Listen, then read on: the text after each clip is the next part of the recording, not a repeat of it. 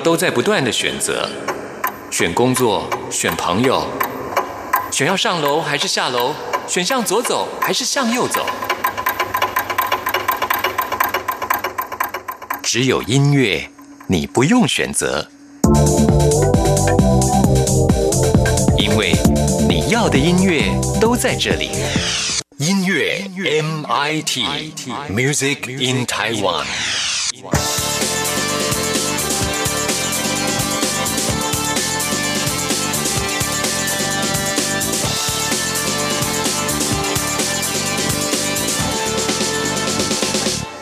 亲爱的听众朋友，大家好，欢迎收听今天的音乐 MIT Music in Taiwan，我是谭志毅。很开心，我们今天又到了弦外之音的单元呢，邀请到的就是心理专家、中正大学犯罪防治的副教授戴胜峰老师。老师您好，哎，志毅好，各位听众朋友大家好。哎，自从我们这个单元播出之后，反应口碑都非常好啊，真的吗？太好了。对啊，因为一般听众朋友很少会从心理的角度来听音乐哦。嗯，这个倒是我们意外。其实呃，我在听广播节目的时候，很多时候或者听歌的时候，很多时候都会去。回想一下，或连接一下自己当时的心理的感觉或情绪上的感觉，那是因为你学这方面啊，有可能。对一般的人听音乐就是好听跟不好听哦，也许听得舒服或不舒服，可是他不知道为什么舒服或者是不舒服。就其实背后呢，每个音乐它在操弄的背后呢，呃，很多时候都会有一些心灵上面的。我们就想脑波好了，就是从生物的一些基础上面来讲，我们的确也会发现这些声音某种程度上面对应着脑波，的确可以平复我们的情绪。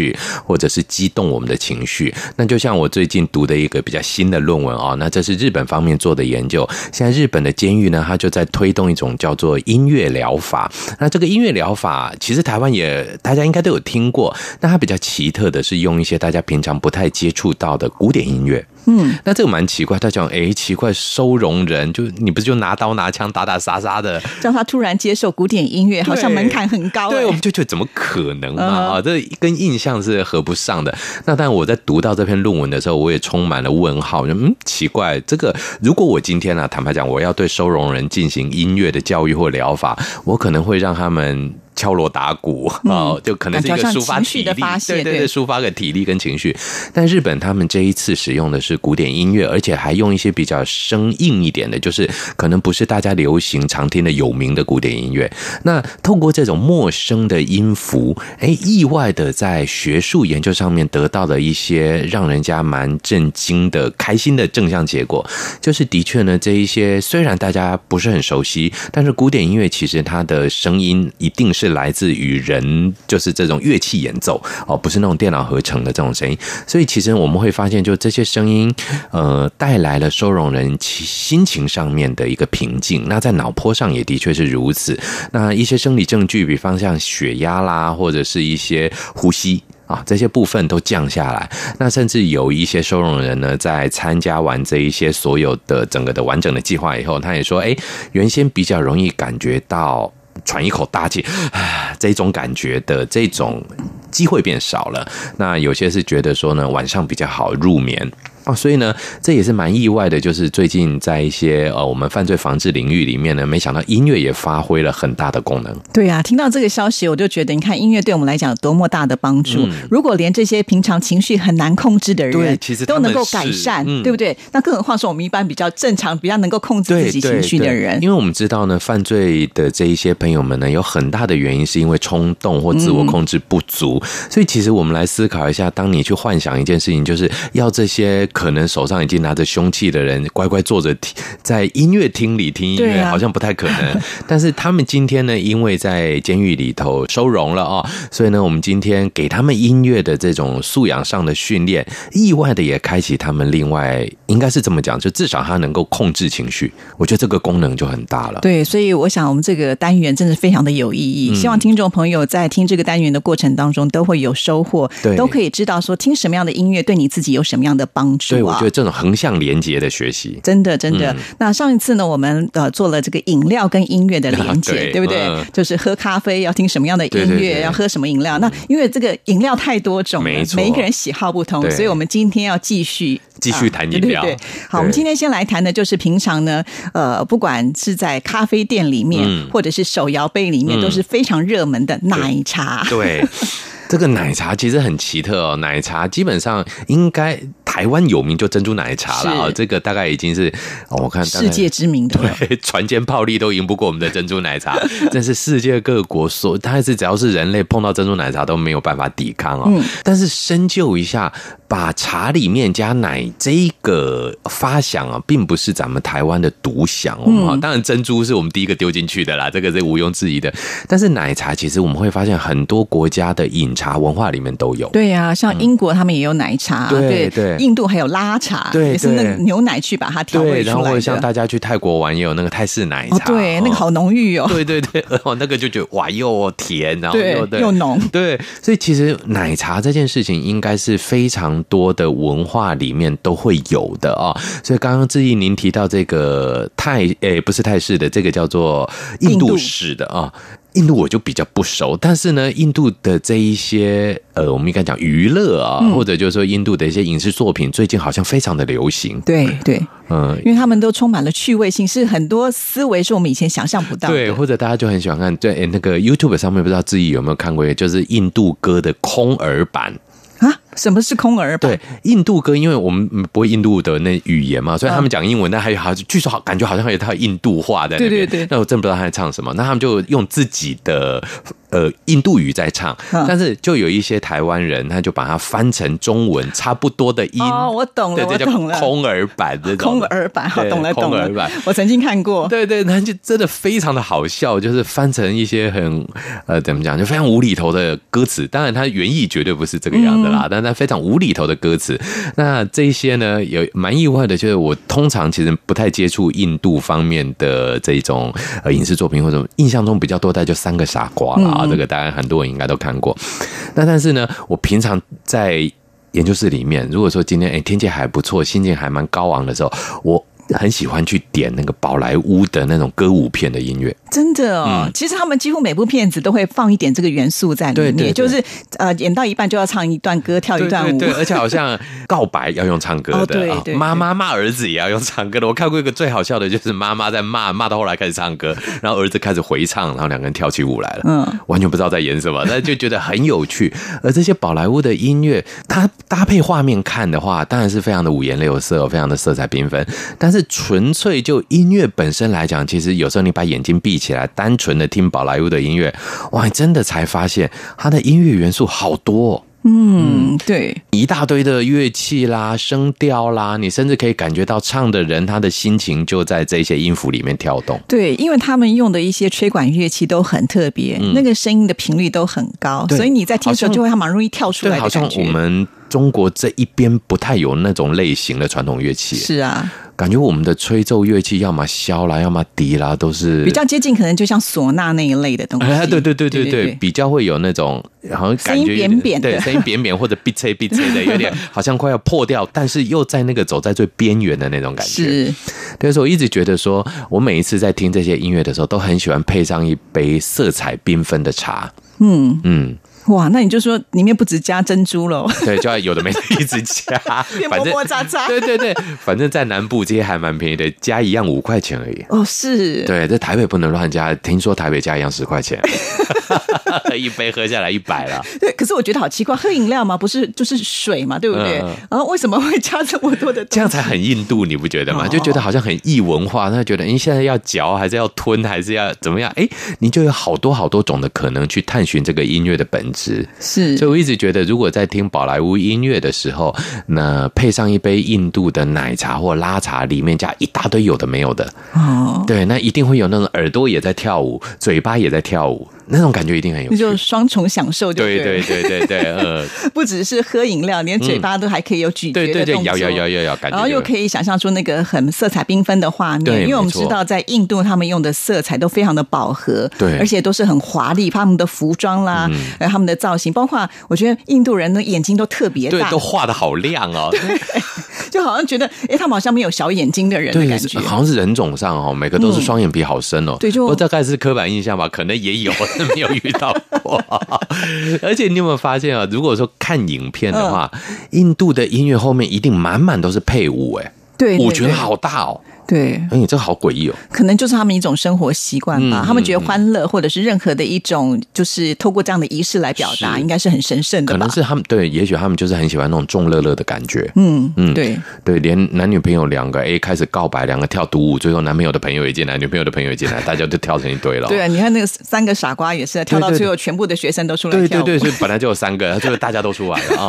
所以我是觉得，呃，这一种融合式的音乐感受，那带来融合合适的饮料的感受，我觉得台湾这个部分也蛮有趣的，就是呃，一直以来我们都认为台湾是一个很多元文化融合的地方哈，这个是，所以我们有像珍珠奶茶这种发想，我们也有很多把中国当时各地的料理咚咚咚咚咚全部加在一起以后，哎，变成台湾料理、台式料理。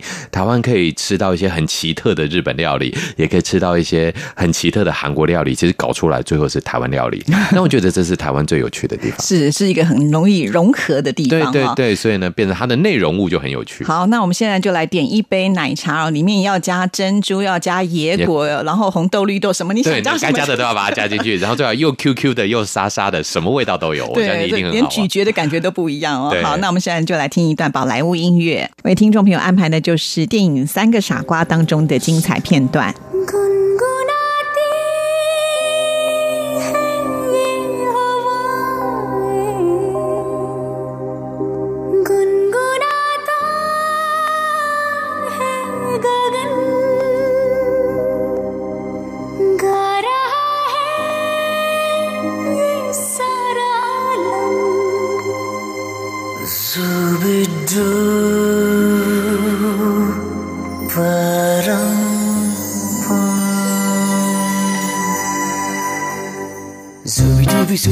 పంపారా సూబి టూబి పరంపా సూబి టూబి సూబి టూబి నా చేకి పాగల్ స్టూపిడ్ మన్ సూబి టూబి సూబి టూబి పంపారా సూబి టూబి పరంపా సూబి టూబి సూబి టూబి నా చేకి పాగల్ స్టూపిడ్ మన్ షఖోబే పత్తేగా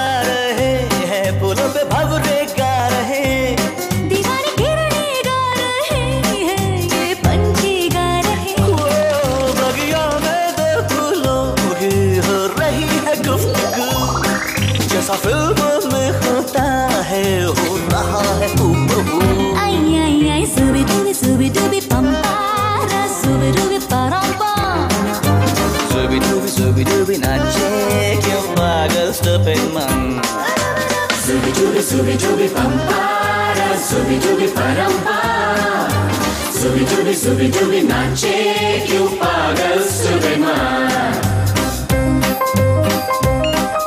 आज हम आपको ढोकले के साथ साथ पुदीने की चटनी भी बनाना सिखाएँगे। ये चटनी बड़ी निराली है। ये न सिर्फ़ खाने के लिए, बल्कि लोगों का चरित्र समझने के बड़ी काम आती है।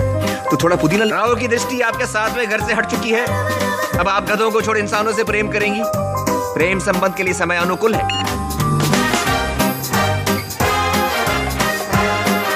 नई दिल्ली में तापमान आज सामान्य रहेगा। मौसम बिल्कुल साफ़ रहेगा। लेकिन अगर आपको किसी से प्यार हो गया तो आप पर बारिश ज़रूर होगी।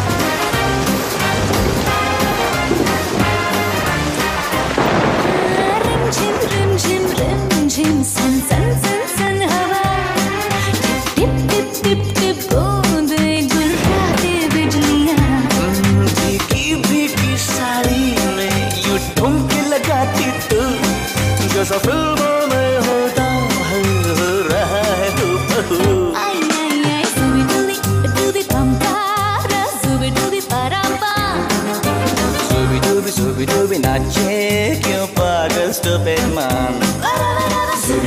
Subi Jubi Pampara, Subi Jubi Parampa.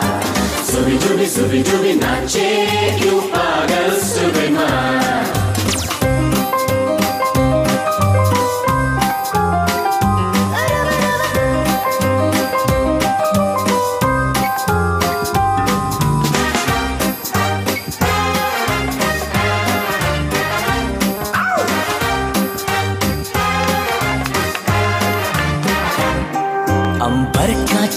ज़मीन पर इतरा के घर रहा किम टिम टूटा तारा उठला के जा रहा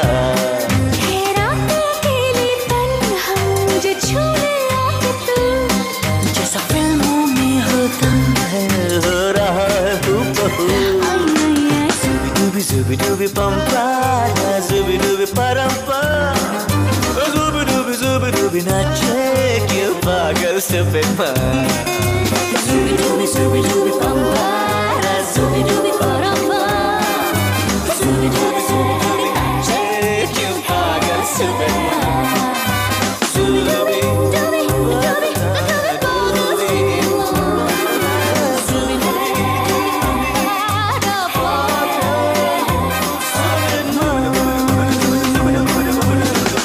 这里是中央广播电台台湾之音，听众朋友现在收听的节目是音乐 MIT，在我们今天进行的单元是弦外之音，邀请到的就是戴胜峰老师来跟听众朋友做介绍，从心理的角度来看音乐啊。那我们今天的主题呢，就是搭配的这个不同的饮料要听不同的音乐。对那我们刚才喝的是奶茶，接下来呢，我们要来换另外一种味道了，因为有些年纪大的人口味没这么重。对，而且真的坦白讲，热量很高。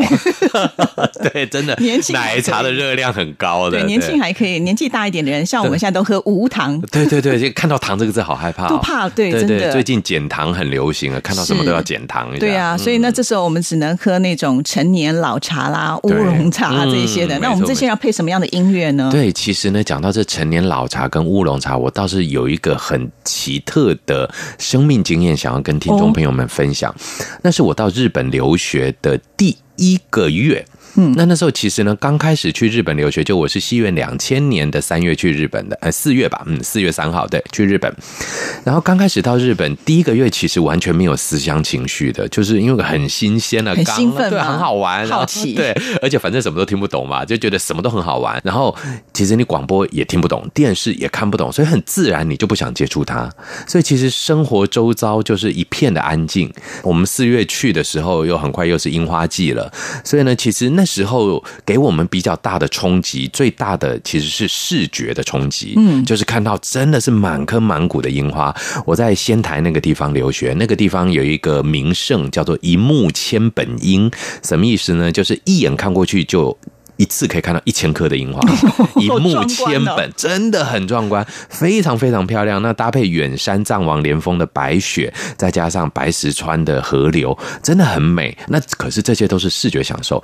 你看樱花的时候，樱花也没声音呐、啊，那最多就是流水淙淙的声音。所以呃，我记得我第一个月去，一来因为在这一些非常色彩缤纷的环境之下，然后当然还是要上学嘛啊，就是学校本来老师讲的日文我也听不懂，好，所以这一整个月我印象中就是好像都没有什么优雅的声音或悠扬的音乐进到我的脑海里面。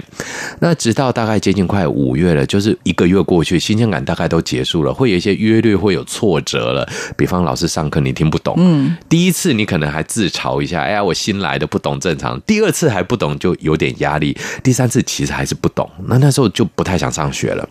就大概到了日本一个月之后，真的就有蛮严重的思乡的想法出来，就好无聊，都没什么长进，留在这也不知道要干什么。然后眼下看着马上又要用日文发表论文了，压力又来了，就开始想家了。那我记得那天是一个傍晚，五月了。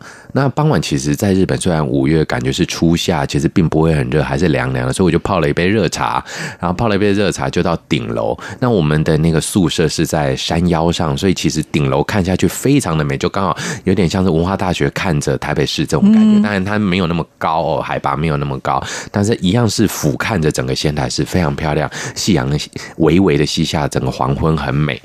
那这时候我忽然间听到一段音乐，我一直不知道那段音乐是什么。那段音乐呢，我直到今年的诶、就是前阵子五月二号，我主持我儿子的音乐发表会上才知道，哦，原来是这首歌。那首歌呢，声音非常的优雅，然后忽然间我眼泪就滴下来。哦，是哦，嗯什么样的音乐？可不可以哼一小段给我们先听听看？哒哒哦哒哒念故乡对，那我那时候不知道，然后我只是记得呢，那时候我就拿着一杯茶，然后在我们顶楼原先只是想说呢，哎，看看夕阳，想就是因为茶是从台湾带来的，哦，特别有感觉，有家里的味道。对，嗯、然后就觉得，嗯，好吧，因为爸爸也会泡杯茶，傍晚的时候跟我们聊聊天，所以想，哎，就到顶楼去。然后我记得那个画面，就是我看着仙台市整个就被夕阳染得橘橘红红的，然后呢，天上真的就是有那种候鸟飞回来的那种感觉，反正就反正日本天然比较自然一点，所以，哎，也许有一些倦鸟归巢。那意外就五点到了，这个音乐就响起，因为我不知道日本有这个习惯。后来我问日本人，日本人才觉得，对啊，就正常的啊。你这个你有什么好大惊小怪？其实这个是日本的一个很奇特的生活习惯，也就是日本他们有非常强固的这种叫做邻里彼此之间合作的，他们叫町内会，有点像我们的里里长、邻长这种里民大会。那町内会它本身来讲是一个非常强固的组织，有点像就是意思就是说，因为日本地震很多嘛，所以有些时候如果地震之后，那一些赈灾品的发放或者一些生存者的确认等等，都要町内会来来负责哦。所以呢，他们每一天到五点这个时间点，就下班时间的时候，就会呢放这一首歌，在日文它的汉字写成“家路”，回家的路，嗯，我们叫做念故乡，他们叫回家的路，然后就会放这一首歌的小提琴版本。哦，是哦，对，然后呢，就告诉大家，也是有点慰劳大家一天辛苦了，接下来大家要回家了，好好休息吧的这种感觉。我一开始不知道歌名，所以我只觉得哇，这音乐好棒哦，但是我又讲不出来，因为那时候日文不好，没办法问日本人说，哎，为什么那是什么歌啊？怎么问不好这样？然后我竟然就养成习惯了，第一次听到，我以为是偶尔听到。那那一天我真的是就眼泪流下来，我就哦好想家哦，好想回家哦。然后隔天我不知道他还会再放，我就没有去追这个音乐。没想到第三天，哎，又来了。我就在想会不会是固定的，嗯，但我也被这个音乐制约了。所以其实我在日本的第一年，我有个真的很奇怪的习惯，在我思乡病犯的时候，我真的就会泡一杯台湾带来的这种成年的老茶，乌龙茶也好，或者我爸爸帮我准备的，其实我也不太知道什么茶，但是我知道他用一个乌龙茶的茶袋装给我，我就带来了。然后坐在我们顶楼的某一个，反正就一个小座位上面，看着远方的仙台，其实有一个感觉。我记得那时候，当然除了思乡之外，还有思情人的那个。那我就记得有一次，我也很想他，他就跟我讲说：“你要不要抬头看看月亮？”我说：“好啊。”我们就我我就看月亮。他说：“现在我也在看月亮啊，所以我们两个在一起。”哦，好感人哦啊。其实呃，不过那已经现在是别人的老婆了。不过同样的梗我有学起来，所以 哦，不过我觉得呃，听了老师这段故事的时候，我第一个要想到的就是，我们不得不佩服这些古典音乐家、嗯德弗扎克做的这个音乐。你看是，虽然他是一个欧洲人，嗯可是呢，却能够呃不透过呃语言，嗯让来自东方，不管是日本或者是台湾来的这个留学生，通通都能够感受到他的威力。对，而且真的是我也。最后后来知道歌名以后，更意外的就是我们用的是念故乡，日本用的是回家的路，根本就是同样的东西啊。是但是德弗扎克他这一首曲子是新世界的第二乐章，嗯，所以实际上。它里面有没有这些念故乡或者是回家的路的概念，可能并不那么的强烈，但是没想到在东方的文化里面却得到了另外一种共鸣。对，这就是我们这个呃单元当中设计的精彩之处。嗯也就是说，其实每一个人在听觉的感知上是接近的。对对对，这个好有趣哦，而且跨文化耶，跨国界。对，嗯，这个是蛮奇特的。我们本来都会一直觉得说，哎，音乐这种东西很主观啊，你觉得是就是，不是就不是。没有想到集合了这么多的主观以后，其实它是一个客观的看法。对。嗯，然后呢，在刚刚听老师的故事之后，我觉得其实蛮激励人心的。嗯因为像老师这么优秀的人，我们会觉得啊，从小就是很厉害啦。去念书的时候呢，可能也没什么障碍。其实不是哦，老师也告诉我们，他有障碍很多。对对对，呃压力啦，对对对然后或者是说自己也会一开始的时候碰到很多的挫折啦。嗯对，其实出国留学真的是一段很不一样的生命经验。不过就是坚持下去，你看老师现在就可以这样侃侃而谈，分享这么多的知识给我们了解。哦这倒是，而且我觉得我最不可思议的一件事情是，我曾经在央广上过日文节目。哦，真的吗？对，就是淑清姐那边全程用日文向日本人广播，你好强、哦，那是我觉得最不可思议的事情。我不是台湾人吗？就是说，你从一开始去那边什么都不懂，直到现在可以呢用日文跟人家沟通之外，还可以上广播节对，目。用日文讲广播。还有那是我最震撼的，对自己最震撼的，因为奇怪，但是梦里你现在在做什么 的那种感觉。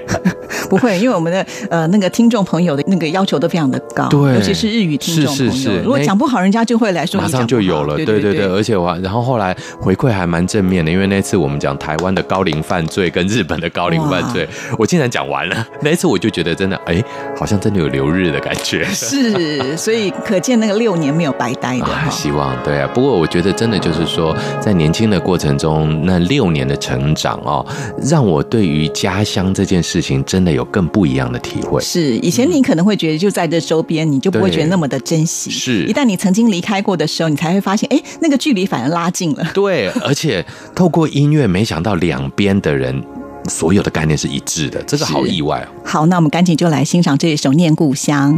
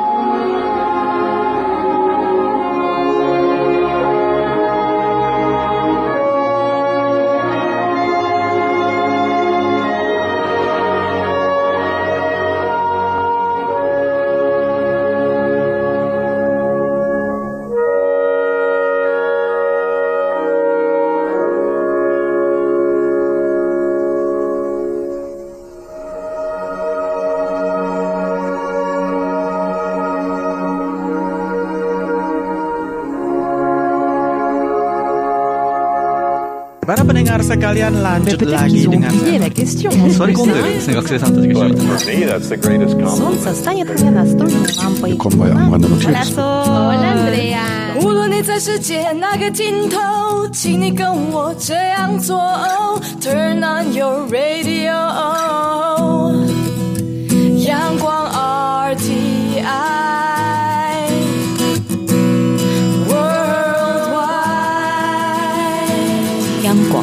联系世界的桥梁。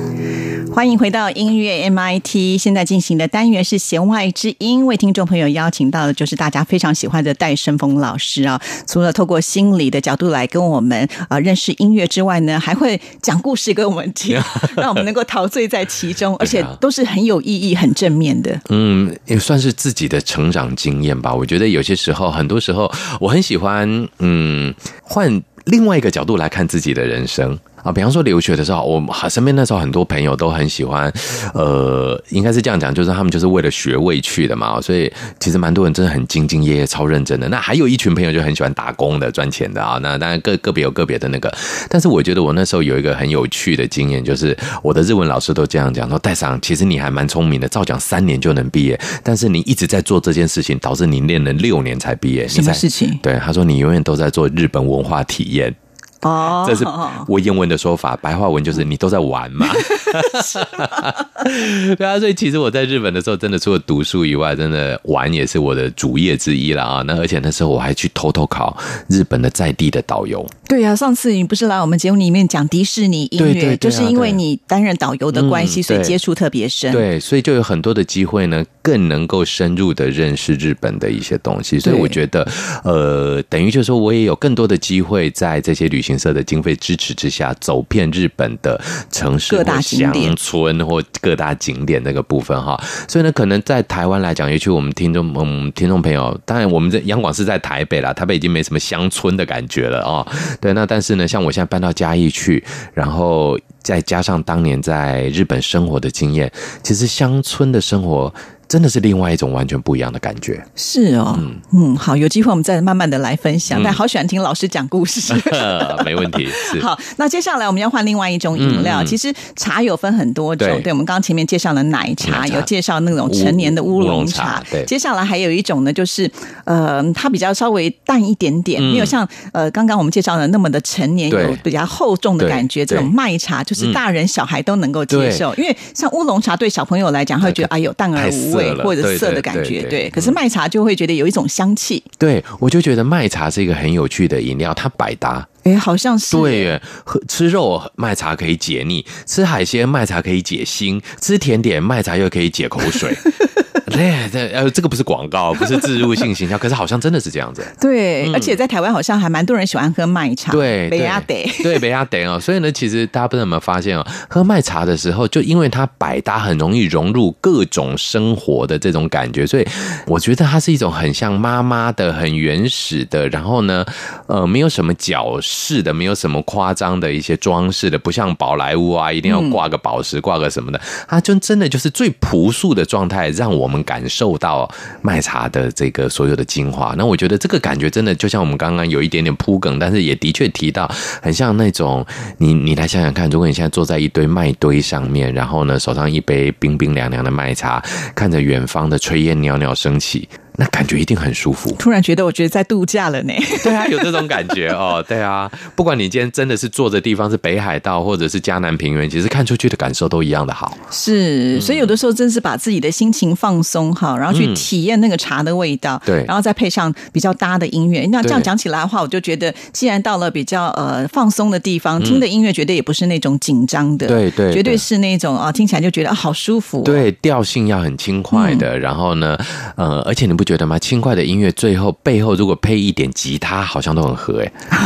对，因为吉他这个乐器它也是很有意思啊、嗯尤其那个弹拨的乐器，嗯它有可以传递出的那一种呃温度的感觉。对对尤其对吉他在呃弹琴的时候，我不知道听众朋友有没有仔细听过，就是那个左手在按和弦的时候，会有那个划过去的声音。啊，对，对嗯对对那个不是其他的乐器可以做到，偏偏吉他它就是一个很大的特色。嗯你感觉好像，哎，它应该是杂音吗？不是，嗯可是它就是一个特特色，所以有的时候那一种人味就会出来。嗯也许机器就没有办法做到这一点。错没错，我们就会发现机器可以模仿好多的电音什么，嗯现在很流行，但是很多时候浑厚感永远都是机器做不来的。是，嗯所以我觉得为什么我们喜欢听真人来演奏？嗯啊，那个我们常常讲说是因为有温度，因为人会有温度嘛，机器是冷冰冰的。所以我们刚才为什么讲说吉他会这么受欢迎，就是因为我觉得它就是很有温度的一个乐器。对再加上我觉得吉他感觉是弹奏的人会把它当做是自己的情人，因为他就是抱在自己的腰间。对对对，有人就讲过吉他是情人的乐器。对，因为很少有乐器说跟你贴的这么的近，嗯而且你一定要抱着它，你才能够弹。对对，所以为什么老戴老师会有这样的一个想法？我想可能就是这样子的一个直接的关联，嗯而且很多的乡村音乐嗯确实也都会用到吉他的对，所以呢，等于就是说，乡村音乐配吉他，吉他演奏乡村音乐，就相辅相成，鱼帮水，水帮鱼。嗯那整个的这个感受上面，再如果再配上一个百搭的麦茶，那时候整个感觉就会觉得那个，而且麦茶的颜色超乡村的。对啊，对，就接近呃比较褐色一点的，对对对对对然后你就会想到很多的稻草、稻田、啊，对对，感觉就是秋天，感觉就是丰收，感觉就是喜悦，就是一种丰足感。嗯，对我觉得这个感觉真的很不一样。但我们可能未来会有一集叫做呃音乐跟颜色，好了，也许 哇，啊，要不要做做看？老师你好厉害，对啊，因为我们听什么歌的不觉的一个内容就会出对现。我们在听什么歌的时候，会不会觉得这条歌应该属于什么颜色的歌曲？应该是会有、嗯其实有很多的艺术家，他们是都通的，就是他懂音乐，他也懂画画。对，而且他的配色可能就刚好我们感觉起来，所以很多人会讲说，哎，有时候看一幅画和谐的像交响乐一样。嗯，那反过来讲，和谐的交响乐会不会让我们感受到脑海里面的色彩的一种协调感？我们在做节目的同时，也在未来铺梗，就啊，对了。对 对对对，希望还有机会来当特别来宾。那当然了，那老师这么受欢迎，呃谢谢对，所以每次呢都可以带给我们这么多不同的一些新的刺激，嗯因为它其实都是存在在我们的身边，只是我们都忽略了，嗯不知道，也没有人告诉过我们。也许你会觉得说我在喝这个饮料的时候，你就觉得特别的搭，你就不知道为什么。可是今天通过老师介绍其实就是这种。感官的转移啊、嗯那我觉得呢，其实这种平行感官的一些彼此的刺激跟活化，对于我们的右脑有非常大的帮助。所以呢，不管今天我们提到任何一种茶，我们都会希望呢，你可以赋予它一个故事，或者是赋予它一个情境的感觉。就像我家非常有趣的一个生活的习惯，我们家有一个东西，妈妈绝对不料理，只有爸爸可以做，所以我看到他就觉得这是爸爸的东西。什么东西啊？柚子。为什么呢？我们家只有爸爸会杀柚子，妈妈绝对不杀柚子。因为妈妈不杀东西就对。不知道，就是他绝对不会把柚子剖开来，然后呢，也绝对不会把柚子剥成柚子皮帽让我们戴。这件事就是一定是爸爸做的。哦，那我就遗传下来，我只要看到柚子就会想到爸爸，我也会想到我身为爸爸的责任。所以现在我们家也是，就是我负责杀柚子。我老婆有几次想杀，都会被我严词拒绝，不行。你去做别的事，这是我的。什么大男人的那种个性就跑出对，来，就不。行。这是我觉得我应该要传承给我的儿子的一个重要的生命仪式。这是什么样的心理态度呢？也不知道，就觉得这是很神圣的事情啊！亲自帮自己的小孩戴上一个柚皮帽，这多光荣啊！因为以前我们就觉得，因为我们爸爸呃杀完以后，我有我啊，我姐，我们两个就争着要这个帽子。那大概一颗柚子一家人吃嘛，那有时候就抢不到，就生气，两个就打架。但是我就觉得柚子帽是一个神圣的象征。哇，好，所以你看，老师这身边的每一个小小的东西，都能够让他有一些新的对，所以我觉得我们有这样的一些呃平行的一些想象力的时候呢，所以这时候变成你看到柚子的时候，你激发出来的右脑的感情就会出来。